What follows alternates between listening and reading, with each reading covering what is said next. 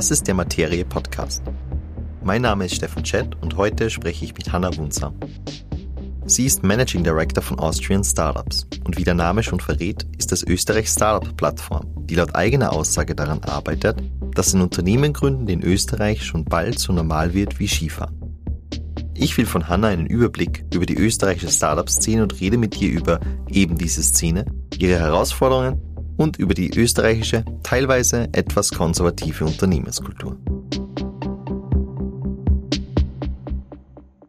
Hanna, danke, dass du da bist. Ich habe folgendes Ziel mit diesem Podcast, nämlich, dass ich die ZuhörerInnen einen kurzen Überblick gebe über die Startup-Landschaft. Aber das Blöde ist, dass ich mir nur von außen auskenne und deswegen bist du da. Magst du die vielleicht kurz vorstellen und auch Austrian Startups vorstellen? Ich meine, man kann sich unter dem Namen ein bisschen was vorstellen, aber was ihr so macht vielleicht. Super gern. Also erstmal danke für die Einladung. Ähm, ich bin Geschäftsführerin von Austrian Startups. Wir sind Österreichs größte Startup-Plattform und Think Tank. Was bedeutet das? Äh, das bedeutet, dass wir Personen dazu inspirieren, ihre eigenen Ideen zu verwirklichen durch unterschiedliche Formate, sei es Events wie ein monatlicher Stammtisch oder Hackathons oder weitere Initiativen, wo sich die Stakeholder kennenlernen. Wir bilden, wir haben unterschiedliche Programme, wo wir in Schulen gehen, Entrepreneurship dort auch umsetzen und weitergeben. Wir arbeiten mit dem Entrepreneur Leadership Programm mit Young Professionals und Studenten. Und wir versuchen auch auf politischer Ebene ähm, äh, zur Veränderung beizutragen als Think Tank. Also wir haben eine Studie, die wir zum Startup-Ökosystem umsetzen, den Austrian Startup Monitor und arbeiten hier auch sehr eng daran, dass Entrepreneurship in Österreich so normal wird wie Skifahren, sagen wir mal. Auf den Satz wollte ich dann eh bald einmal anreden, weil der ist ein cooler Claim natürlich auf eurer Website. Die Frage ist, woran scheitert es eigentlich? Warum ist es denn, also das dürfte ja die Grundannahme hinter dem Satz sein, warum ist es nicht normal in Österreich zu gründen? Ja, sehr gute Frage. Als wir auf diese Vision gekommen sind, haben wir gesagt, okay, was ist das eine Thema, mit dem sich jeder in Österreich auch ähm, verbunden fühlt, worunter kann man sich auch was vorstellen, wenn man sagt, okay, das ist etwas, dafür steht Österreich. Und da sind wir sehr schnell aus Skifahren gekommen. Und das ist auf der einen Seite, weil jeder schon in Kinderschuhen mal auf die Ski gestellt wird und dann von den Eltern die Piste runtergeschupft und dann fällst vielleicht mal hin, stehst aber wieder auf, fällst hin, stehst auf und im Alter von sechs Jahren flitzt du die Piste hinunter und keiner kann dich mehr aufhalten. Und dieses Mindset, dass man schon früh anfangen kann, dass man Fehler machen kann, dass wieder neu starten kann, das würden wir gerne auch für Entrepreneurship in Österreich umsetzen. Und das bedeutet nicht, dass jeder ein Profi-Skifahrer werden muss. Das bedeutet im Gegenzug auch nicht, dass jeder im Endeffekt ein Unternehmen gründen muss, sondern es bedeutet, dass jeder mal ausprobieren kann, was es bedeutet, eine eigene Idee umzusetzen und dieses Entrepreneurial Mindset auch mitnimmt wenn wir über Gründen und Entrepreneurship reden, das hat ja zwei verschiedene Klänge eigentlich. Also nicht jedes, oder widerspricht mir gern, aber quasi die These, die ich gerne challengen würde, ist, nicht jedes Unternehmen, das neu gegründet wird, ist ein Startup, weil wenn man an Startups denkt, da denkt man ja an Technologie, an Innovation, an Disruption, an irgendwelche fancy Großraumbüros mit am Wutzler drinnen, aber halt nicht an den neu gegründeten Bäcker um die Ecke oder so. Ganz genau. Also auch für unsere Studie haben wir uns viel mit dem Begriff Startup auseinandergesetzt und wir definieren ein Startup unter ein Unternehmen, das jünger ist als zehn Jahre, das eine Innovation umsetzt, entweder eine Business Model Innovation, eine technologische Innovation ähm, und ein skalierendes Modell hat, entweder skaliert im, im, im Umsatz oder auch im äh, Bereich Mitarbeiter. Also diese Faktoren sind ausschlaggebend. Dadurch ist er jetzt auch ein neu gegründeter Bäcker, der jetzt keine großartige Innovation, die ihn auch skalierungsfähig macht, äh, umsetzt, nicht unbedingt ein Startup. Ah, vielleicht für Leute, die nicht Betriebswirtschaft in der Schule hatten, was, mhm. was heißt skalierfähig? Mhm. Also das man sehr schnell wächst. Also nicht linear, sondern exponentiell. Also im Endeffekt quasi jedes Jahr zum Beispiel seine Mitarbeiteranzahl verdoppelt. Okay, das heißt quasi potenziell exponentielles Wachstum und das heißt, dass da eigentlich schon viel ausgesiebt wird wahrscheinlich an Startups in Österreich. Also wie viele gibt es denn laut dieser Definition ja. überhaupt? Ähm, also wir rechnen mit 2800 Startups, die es in die es österreichweit gibt. Davon sitzen die meisten in Wien, also fast jedes zweite Startup ist tatsächlich in Wien angesiedelt, aber man findet Startups in jedem Bundesland und auch in allen möglichen Branchen. Und also das habt ihr sicher auch erhoben, wenn du die Studie erwähnst, wer gründet denn in Österreich? Ich kann mir vorstellen, wieder gerne challengen, aber das, das Klischee ist ja eigentlich, dass das Leute sind, die am Anfang von gewisse Studiengänge sind, vielleicht sogar eher technisch und vielleicht ist es ein Klischee, dass vor allem Männer gründen. Mhm. Ja, also das eine Klischee stimmt auf jeden Fall. Wir haben mehr Männer, die gründen als Frauen. Nur 18 Prozent der Personen, die gründen, sind weiblich. Aber diese, die Tendenz wächst, also wir werden auch diverser äh, im Gründungsumfeld. Ähm, das andere Thema, und da muss ich dem Klischee ein bisschen widersprechen, ist das Alter. Also der durchschnittliche Gründer ist 37 Jahre alt, ähm, hat einen Universitätsabschluss, ähm, meistens schon ein bisschen Berufserfahrung gesammelt und ähm, ja, ist meistens männlich. Ähm, was hier auch einen Unterschied macht, aus, aus welcher Branche man herausgründet. Also zum Beispiel im Bereich Life Sciences ähm, ist das durchschnittliche Gründungsalter über 40, wobei ähm, im Bereich Bildung zum Beispiel das durchschnittliche Alter 31 Jahre alt ist.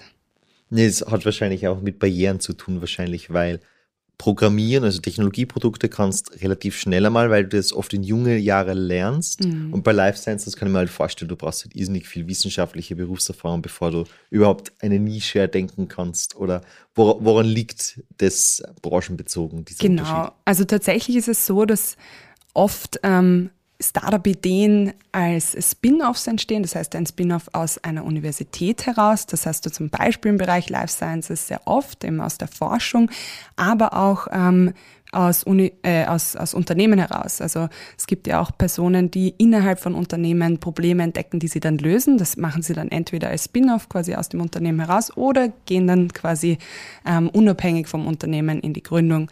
Daraus kommt auch, dass generell jetzt gar nicht so viele schon im studentischen Alter gründen.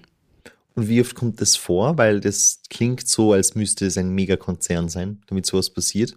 Ähm, also wenn es tatsächlich ein, ein, ein Corporate Spin-off ist ähm, und es Strukturen rundherum gibt von dem Unternehmen, ist es schon eher ein Konzern, der das dann macht. Aber im Endeffekt, dass Personen innerhalb ihres Arbeitsumfeldes Probleme erkennen und dann sagen, sie gehen raus und entwickeln jetzt ihr eigenes Unternehmen, das da genau diesen spezifischen Punkt besser macht, das ähm, tritt relativ häufig auf. Damit sprichst du eigentlich schon ein bisschen die Motivation an, wahrscheinlich, also warum wollen denn Leute gründen? Mhm. Geht es immer um Problemlösung? Weil, also Grund, warum ich das also frage, ist, mir kommt vor, dass die Startup-Bubble ein bisschen ein Hype ist, was jetzt nicht despektierlich klingen soll natürlich, mhm. aber dass schon viele auch da aufspringen, weil es gerade so ein bisschen im Trend ist, sich so selbstständig zu machen, eigene Idee zu haben, eigener Chef zu sein. Das haben wir jetzt eh schon jahrelang, das ist jetzt nichts komplett Neues. Aber wie viel davon ist Trend und wie viel davon ist wirklich einfach praktisch, ich habe eine Lösung für ein Problem gefunden? Mhm. Im ersten Monitor haben wir auch tatsächlich die Motivation abgefragt und da war ähm, quasi die Nummer eins Motivation, ich habe ein konkretes Problem entdeckt und glaube, eine gute Lösung dafür gefunden zu haben. Ähm, im Endeffekt, ja, ist es gut, dass es einen Trend und irgendwie auch eine stärkere, äh, ein stärkeres Bewusstsein jetzt dafür gibt. Das ist auch eine Möglichkeit, selbst zu gründen. Ich glaube, dass wir hier aber auch aus einer Bubble-Perspektive heraus sprechen, weil tatsächlich, wenn du in die breite Bevölkerung schaust, und das haben wir auch erhoben, ähm, können sich nur ca. 56 Prozent der Personen vorstellen, überhaupt eine Idee mal zu verwirklichen. Also da gibt's schon noch sehr, sehr viel Handlungsbedarf. Ähm, was wir auch erkennen können, ist, dass wir immer stärker ein Bewusstsein dafür in der Bevölkerung haben, dass wir starke soziale und ökologische Probleme haben, die Lösungen brauchen und die neue und innovative Lösungen brauchen. Wir haben zum Beispiel gesehen, dass fast jedes zweite Startup sagt, dass sie mit ihrem Startup eine ökologische oder sozialen, soziales Ziel als vorrangiges Unternehmensziel stellen. Das heißt, wir haben hier in diesem Nachhaltigkeitsbereich ein sehr starkes Wachstum auch an neuen Unternehmen. Das wundert mich jetzt insofern nicht, weil es natürlich das wahrscheinlich drängendste Problem ist. Also einfach, wir haben diverse Umweltprobleme, nicht nur das Klima. Aber andererseits ist ja Österreich jetzt nicht wirklich dafür bekannt, da so eine Vorreiterrolle zu haben. Wie, wie nimmst du die Rahmenbedingungen? Also vielleicht auch gen generell mhm. für Startups, aber vor allem im Nachhaltigkeitsbereich war, weil wir sind ja doch nicht ganz weit vorne. Nein, also da gibt's auch noch ganz viel ähm, Spielbedarf. Ich muss sagen, spezifisch im Nachhaltigkeitsbereich haben wir tatsächlich ein bisschen eine Vorreiterrolle angenommen. Also zum Beispiel der Impact Hub wurde schon vor zehn Jahren in Österreich gegründet und war damit eigentlich ein, ein Vorreiter auch in diesem Nachhaltigkeitsbereich und hat ganz, ganz viel dafür getan, dass wir hier ähm, eine Community für nachhaltige Startups aufbauen. Generell ähm, international gesehen gibt es noch sehr viel Handlungsbedarf, um die Rahmenbedingungen für Startups zu verbessern. Also Unabhängig davon, ob man eine nachhaltige Innovation verfolgt oder nicht, braucht es Rahmenbedingungen wie, dass es einfach, schnell und unbürokratisch ist zu gründen, dass man Mitarbeiter am Unternehmen beteiligen kann, dass man auch internationale Mitarbeiter einfach ins Unternehmen holen kann, ohne drei bis sechs Monate auf die Rot-Weiß-Rot-Karte zu warten. Das sind nur so ein paar der Themen, die, ja, wo, wo Spielbedarf ist. Aber wird es gehört? Wird das angenommen oder ist es eher losgelöst von der Politik? Wie ist da euer Eindruck? Mhm. Also man sieht, dass die Awareness und das Thema mittlerweile stärker in der Politik angekommen ist, ähm, auch mit dem Startup Beirat, der vor einem Jahr oder schon länger ähm, gestartet wurde aus dem BMDW heraus, ähm, sieht man die Politik sieht, dass auch Startups einen Beitrag leisten zur wirtschaftlichen Weiterentwicklung von Österreich, aber noch fehlt es an der Umsetzung. Also wir haben eine, eine Agenda geschrieben mit 37 Empfehlungen. Ganz klar, was muss umgesetzt werden, damit Österreich ein Startup-freundlicheres Land wird. 19 von denen sind auch im Regierungsprogramm gelandet. Umgesetzt wurden bisher noch sehr wenige. Das bedeutet, wir brauchen, es, es ist ganz klar, was es braucht. Es wurden schon auch von anderen Organisationen genug White Paper geschrieben. Wir müssen nur jetzt auch Themen in die Tat umsetzen. Das erste, woran jetzt schon gearbeitet wird und wo ich sehr positiv bin, dass hier eine Veränderung kommt, ist ähm, die Rot-Weiß-Rot-Karte. Da wird gerade aktiv an einer, die wird gerade aktiv überarbeitet. Und hier hoffe ich, dass sie auch tatsächlich ähm, den Ansprüchen der Startups nachgegangen sind. Das wird sich dann herausstellen. Was sind die Punkte, die im Regierungsprogramm sind? Und vor allem, warum glaubst du, dass sie noch nicht umgesetzt sind? Weil die bequeme Ausrede wäre jetzt quasi, es war Corona, wir haben gerade andere Probleme mhm. gehabt. Aber der andere Verdacht wäre natürlich, dass es vielleicht einfach eine eine populäre Forderung ist, die man halt gerne reinschreibt. Das war ja de facto oft so bei Regierungsprogramme. Genau. Also das Problem ist, dass noch nicht genug Durchsetzungswille da ist. Es sind halt oft Programmpunkte, die vielleicht ähm, ja ein, einem Ministerium wichtiger waren als einem anderen, dann als Spielball auch benutzt wurde ähm, und wir auch durch die vielen politischen Veränderungen gesehen haben, dass halt gewisse ähm, Prozesse angestoßen wurden und wieder liegen geblieben sind. Ähm, von dem her, ja, eine, eine Forderung, die wir haben, ist eine neue Rechtsform zu schaffen, die ähm, es eben einfacher und unbegründet, un, unbürokratischer äh, macht zu gründen. Und wir haben hier auch sehr fortschrittliche ähm, Entwürfe gesehen, die aus der Startup-Community oder auch von Anwälten, die sehr, ähm, die sehr gut die Szene kennen, hervorgebracht wurden. Und das Problem ist, wir haben halt unterschiedliche Interessensvertretungen, auch in Österreich, die hier ähm, dann dagegen wieder angekämpft haben. Da wurde dann sehr, sehr viel weiterentwickelt äh, in diesem Prozess.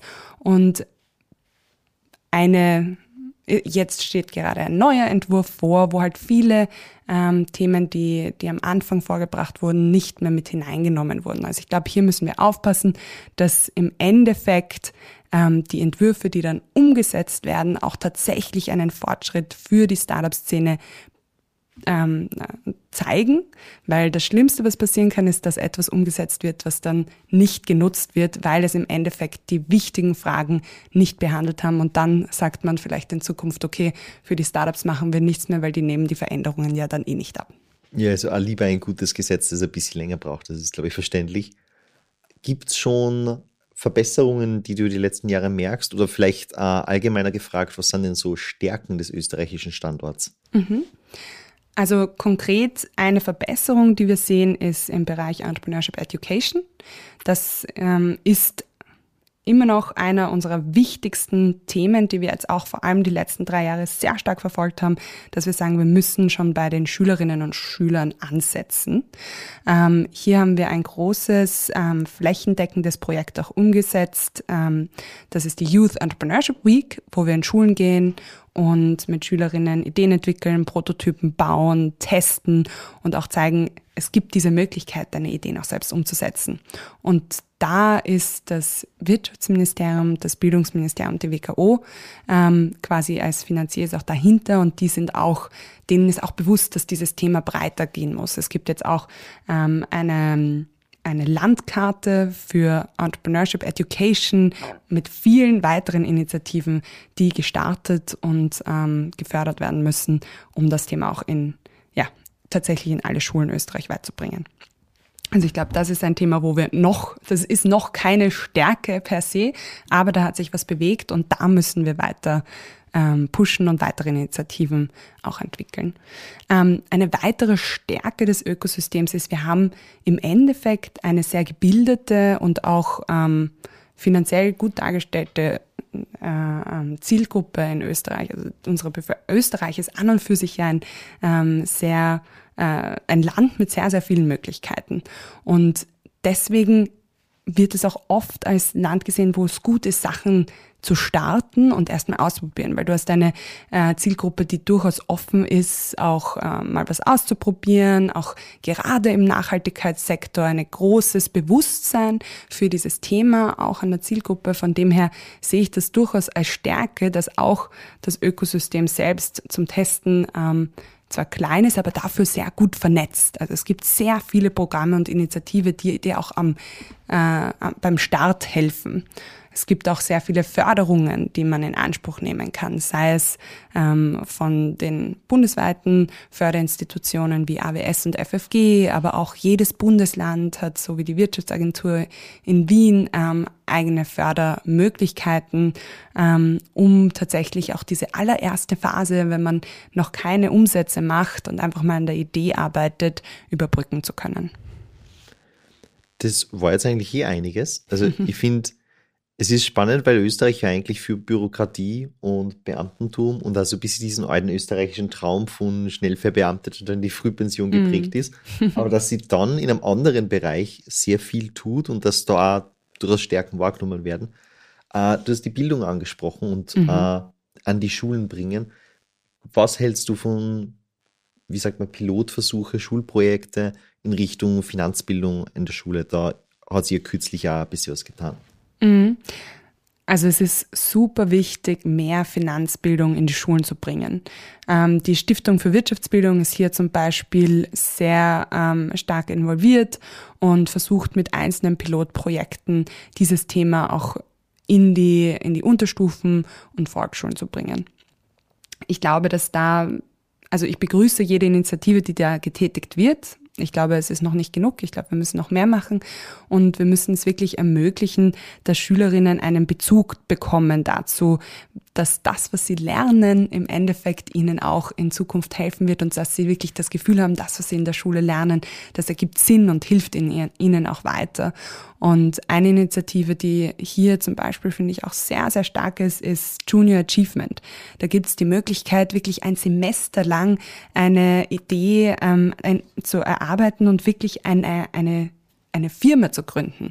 Die ist halt dann so ausgelegt, dass sie danach wieder geschlossen wird, aber da kannst du tatsächlich dann ein Produkt entwickeln, eine Webseite aufsetzen, kannst tatsächlich auch dein Produkt schon verkaufen und ich war letztens bei dem Finale von dem Bundesfinale von den Junior Achievement Companies und man sieht, wie sich die Schülerinnen da entwickeln, sowohl ähm, in der Art und Weise, wie sie sich präsentieren, als auch wie durchdacht ihre Businesspläne und Ideen schon sind. Und ich glaube, hier diesen Bezug zu schaffen zwischen das, was ich in der Schule lerne und das, was ich dann auch in meinem, äh, meiner Zeit nach der Schule machen möchte, ist ganz, ganz wichtig also du rennst da wie mir offene Türen ein. Mein, meine persönliche schlimmste Erfahrung im Bildungssystem war, glaube ich, einfach wie bei vielen Mathematik, weil das noch vor diese Reformen war, dass man es in alltagsnahe Beispiele verpacken muss. Also die Angaben, die die Zentralmatura-Schüler heute kriegen, und ich bin einer der letzten Jahrgänge vor der Zentralmatura,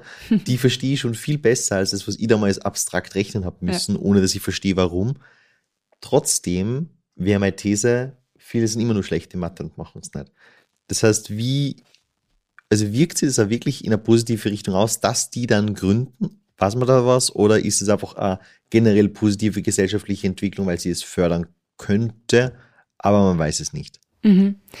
Also ich glaube, selbst wenn eine Person nicht gründet, nachdem sie durch eine Entrepreneurship-Woche oder ein, ein Junior Achievement-Programm gegangen ist, lernt man durch so eine, dadurch, dass man wirklich eine Idee von Anfang bis Ende einfach mal durchspielt und merkt, ich kann eigene Probleme auch lösen und meine Lösungen umsetzen, ganz, ganz viel, was man dann für die weitere Zukunft braucht.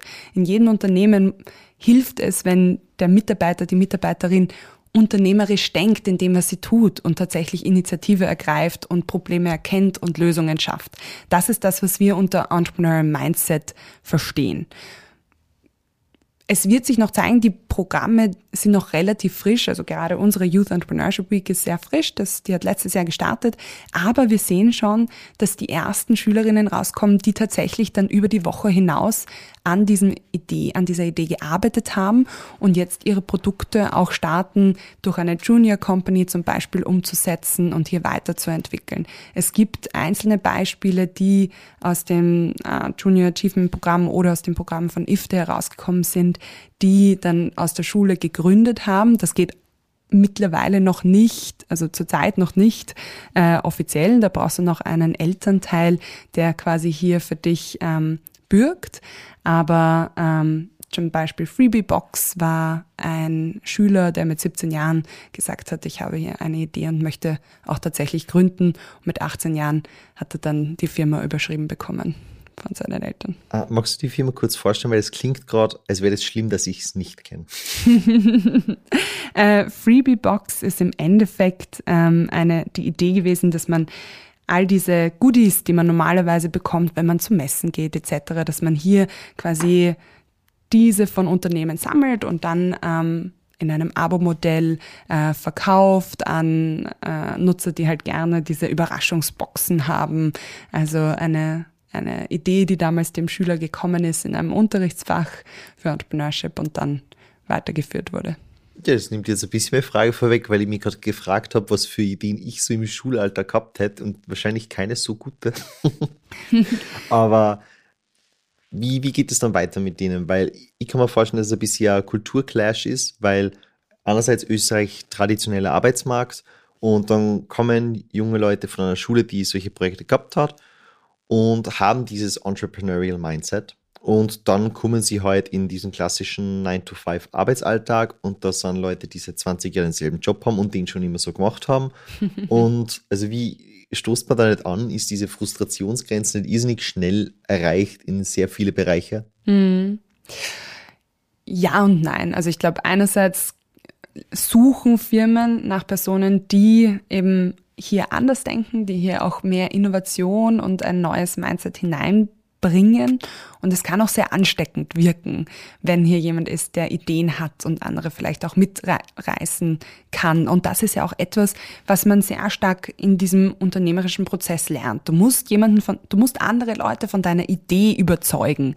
Und die Idee die hat vielleicht so ihre Ecken und Kanten, aber im Endeffekt musst du lernen, wie du eine Vision so formulierst, dass andere darauf anspringen. Und wenn du diesen dieses Skillset quasi lernst, dann kannst du auch andere Personen, die vielleicht dieses Umfeld noch nicht erlebt haben, für deine Projekte ähm, gewinnen. Also ich glaube, das hat eigentlich nur Vorteile. Es kann natürlich zur Frustration führen. Deswegen sehen halt auch zum Beispiel Startups mittlerweile einen größeren Andrang an Mitarbeiterinnen, beziehungsweise ist auch das Thema, ich möchte Impact in meinem Job haben, ganz, ganz groß, was auch dazu führt, dass halt zum Teil ähm, Personen sagen, ja, ich sehe eigentlich hier am Jobmarkt keinen Job, der passt. Ähm, ich, ich starte meine eigene Idee und das ist unserer Meinung nach eh die beste äh, Ausgangssituation.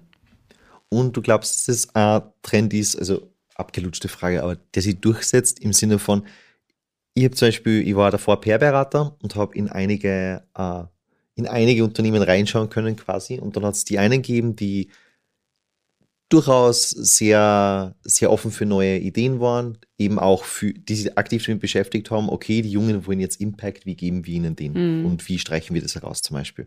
Und dann gibt es aber dann doch viele Unternehmen, die einfach sagen, das haben wir jetzt schon immer so gemacht und ja, Nachhaltigkeit ist jetzt, ist jetzt blöd, das ist ja nicht, das ist ja voll schwierig, das jetzt irgendwie einzubringen. Und glaubst du, die gehen dann unter und kriegen keine Arbeitsplätze mehr oder glaubst du, dass das einfach so eine zwei Klassen Unternehmensgesellschaft wird. Das ist jetzt mal von Hundertsten ins Tausendste gegangen, aber ich hoffe, du verstehst die Frage. Also im Endeffekt meinst du von Unternehmenssicht oder von Mitarbeitersicht? Aus Unternehmenssicht, beziehungsweise ob die dann einfach nur die guten Mitarbeiter kriegen. Mhm. Also ich glaube, die Unternehmen, die die besten Mitarbeiter bekommen werden, sind diejenigen, die Möglichkeiten schaffen, dass Personen sich selbst verwirklichen. Sei es, dass sie Initiativen starten können, um mehr Nachhaltigkeit ins Unternehmen zu bringen, sei es, ob sie die, den Freiraum haben, auch ihre Ideen einzubringen oder ein Modell, wo sie neben ihrem vielleicht nur 30-Stunden-Job auch ihr Side-Hustle auch ähm, leben können. Ich war letztes Jahr beim Forum Alpbach bei einem äh, bei einer Panel-Diskussion, wo es dann geheißen hat, ja und also die neue Generation, die wollen, die sind ja so faul und die wollen nicht arbeiten und die wollen um fünf nach Hause gehen, um zu ihrer Yogastunde Studie, äh, Yogastunde zu gehen. Und ähm, ich musste mich dann melden, weil ich klarstellen musste, ja, die wollen vielleicht zu ihrer Yogastunde um fünf gehen und danach setzen sie sich hin und verfassen ihren Medium-Blog, haben vielleicht ihren eigenen YouTube-Kanal, den sie bespielen.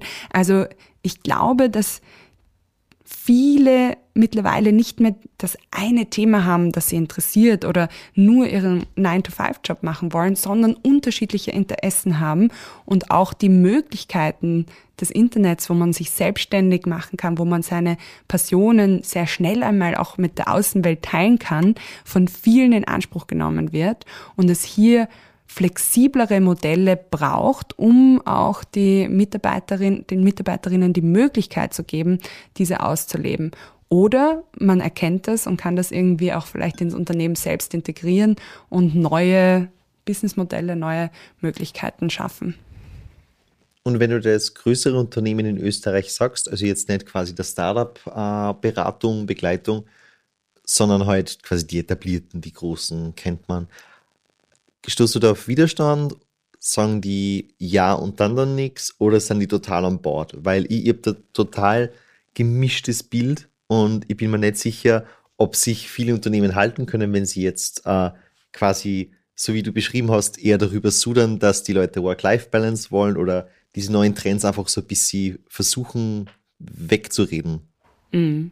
Also das Spannende ist ja, wenn man von den größten Unternehmen Österreich spricht, spricht man ja dann schon oft nicht mehr nur über die alten traditionellen Firmen. Wir haben mittlerweile halt auch ähm, Startups, die eine Bewertung von über einer Milliarde Euro haben. Ähm, von dem her sind die auch sehr große Arbeitgeber und Arbeitgeberinnen. Ähm, das heißt, äh, da wird man sicher eine starke Veränderung sehen. Wir sehen jetzt schon, dass der Arbeitsmarkt, äh, zumindest 2021 war sehr überhitzt. Mal schauen, wie sich jetzt die nächsten Monate entwickeln. Aber da merkt man, dass einfach eine Veränderung in den Arbeitsmarkt hineinkommt. Also generell verändert sich ja das, das Bild der Unternehmen sehr stark, auch wenn man sich anschaut, was in einer Rezession passiert. Ähm, und äh, wenn du unter die SAP 500 schaust, sind die Tech-Unternehmen, die vielleicht vor zehn Jahren noch eher im Startup-Bereich waren, mittlerweile die, die dort ähm, an erster Stelle auftreten. Von dem her glaube ich, ja, es wird sich auch in Österreich noch der Markt oder das Bild sehr stark verändern. Also dadurch, dass Bitpanda und andere existieren, wird sie das automatisch quasi einfach umschichten, wenn die anderen nicht mitziehen.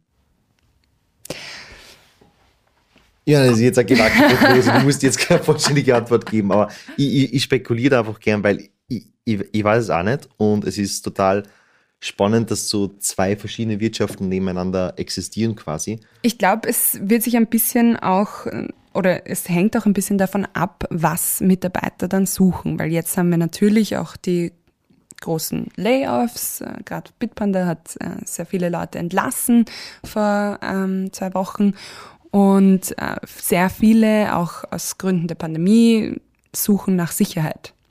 Und das wird ein bisschen wahrscheinlich so ein, ein Gegenspiel.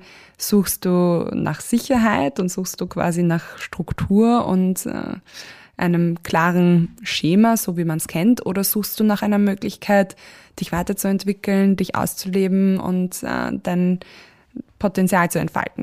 Also plakativ gesagt. Und da wird sich halt auch zeigen, diejenigen, die eher in die Richtung Potenzialentfaltung gehen, werden zu Unternehmen kommen, die schnell wachsen sind, die innovativ sind und ihnen diese Möglichkeiten bieten.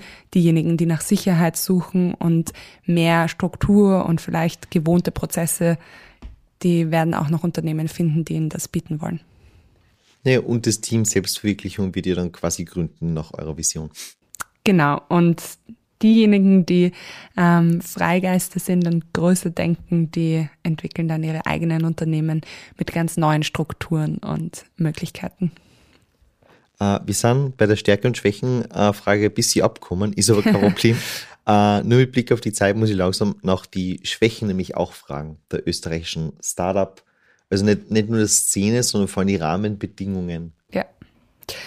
Also in unserer Studie schauen wir uns immer an, was sind denn die größten Pain Points? Wo hakt es? Was brauchen Startups, damit sie, äh, damit das Ökosystem sie mehr unterstützt? Und Nummer eins seit Jahren ist mehr Anreize für Risikokapital. Also es gibt zwar eine ganz gute Förderlandschaft in Österreich, aber wenn es dann in Richtung Finanzierung geht, vor allem in Richtung ähm, Finanzierung von der größeren Weiterentwicklung der Skalierung und der Internationalisierung von Unternehmen, da haben wir in Österreich noch nicht so viele Möglichkeiten. Da kommen dann oft internationale Investoren an Bord, was natürlich auch schade ist, wenn eben die Wertschöpfung dann nicht mehr rein in, in Europa liegt.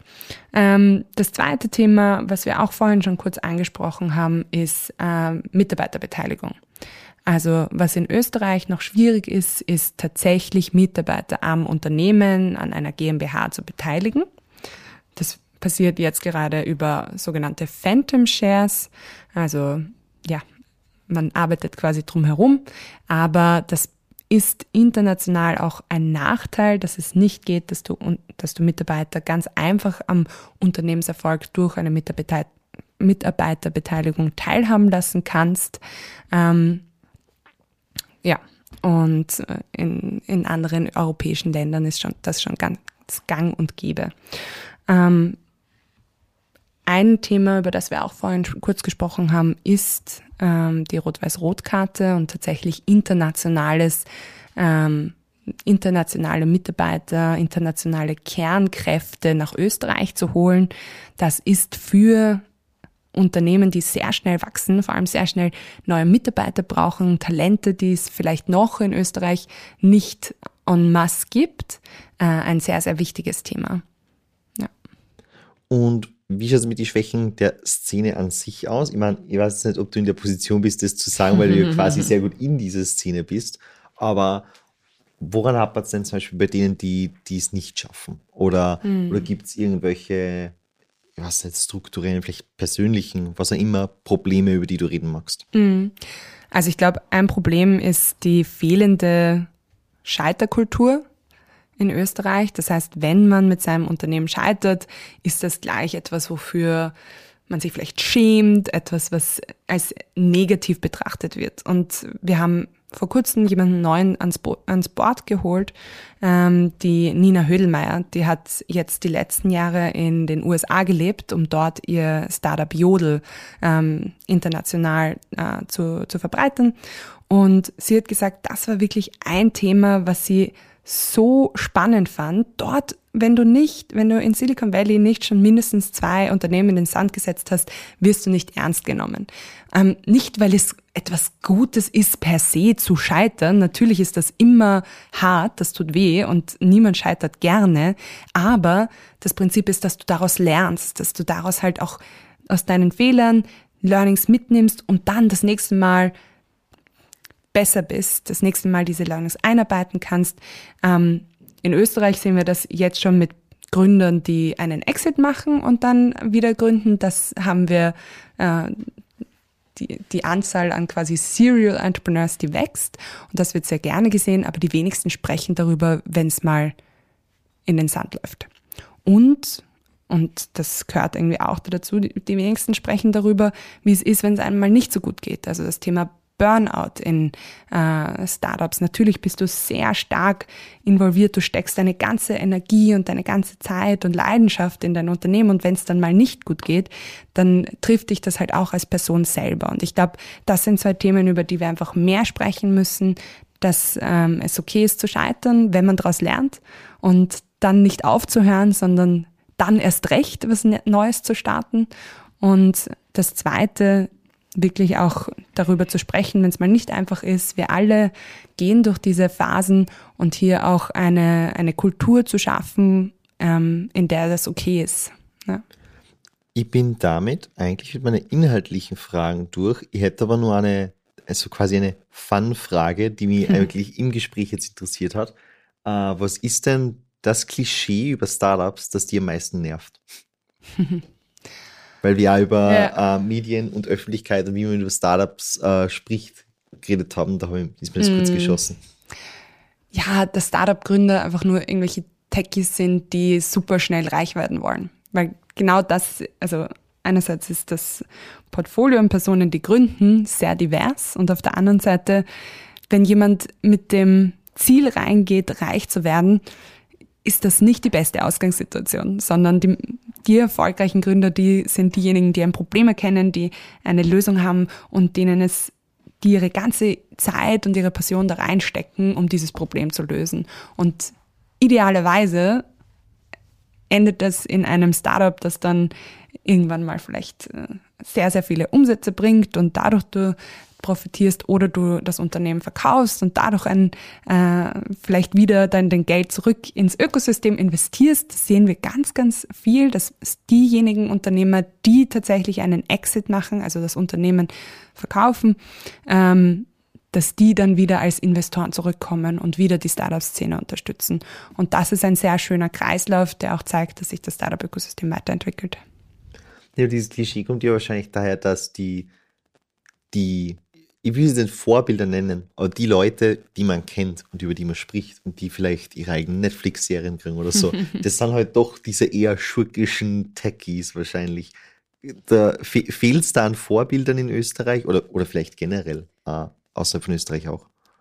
Ja, also einerseits glaube ich, ist das ein Thema. Ich glaube auch, also so großartig ich es finde, dass durch zwei Minuten zwei Millionen das Thema in die Breite gekommen ist, zeigt halt irgendwie auch ein bisschen eine falsche Seite von dieser Entrepreneurship-Welt. Weil da siehst du Personen, die halt eine Idee in zwei Minuten pitchen und dann ein Investmentangebot bekommen. Und dann haben die Person, die haben die Zuschauer das Gefühl, okay, ich brauche irgendwie nur so diese Million-Dollar-Idee und ich äh, gehe wieder mit meinen Freunden Bier trinken und dann werden wir plötzlich diesen ähm, äh, Lightbulb-Moment haben. Da geht uns die Glühbirne auf und ähm, wir, wir gehen zu zwei Minuten, zwei Millionen, wir pitchen und wir bekommen unser Investment und werden reich.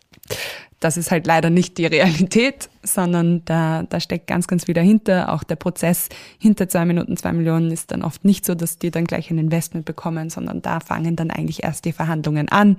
Ähm, aber im Endeffekt, ähm, ja, braucht es einerseits mehr vielleicht auch Formate, die nach außen hin zeigen, die ehrlich zeigen, ähm, wie der Prozess des Gründens aussieht und vielleicht auch mehr eben auf die, die Personen oder auch diesen Prozess der Ideenentwicklung etc. eingeht und auf der anderen Seite natürlich auch Vorbilder, die die Ideen umgesetzt haben, die sehr stark wertstiftend sind. Also ich finde, wer ein großartiges Vorbild jetzt schon ist, ist der Peter Windischhofer, der hat Refurb gegründet.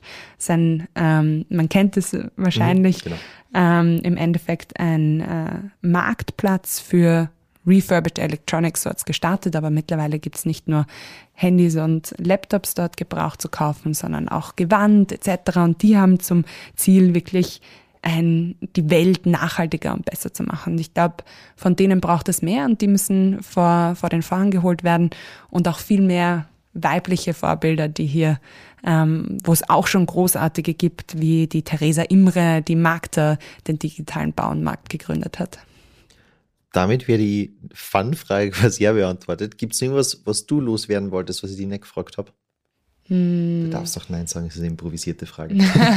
Nein, ich wollte nur kurz drüber nachdenken. Ich glaube, was, was wichtig ist, ist, wir sind eine offene Community und jeder, der irgendwie Interesse hat, Ideen umzusetzen oder ähm, dieses Ökosystem kennenlernen möchte, kann jederzeit zu einem Stammtisch kommen. Der findet einmal im Monat statt. Ist einfach ein offenes Event, wo man diskutiert zu unternehmerischen Themen, wo man sich vernetzen kann und das ist ein guter erster Touchpoint, wenn man in diese Entrepreneurship-Szene hineinkommen möchte. Cool. Na dann, danke für den Überblick über die Startup-Szene und das Gespräch. Danke dir für die Einladung.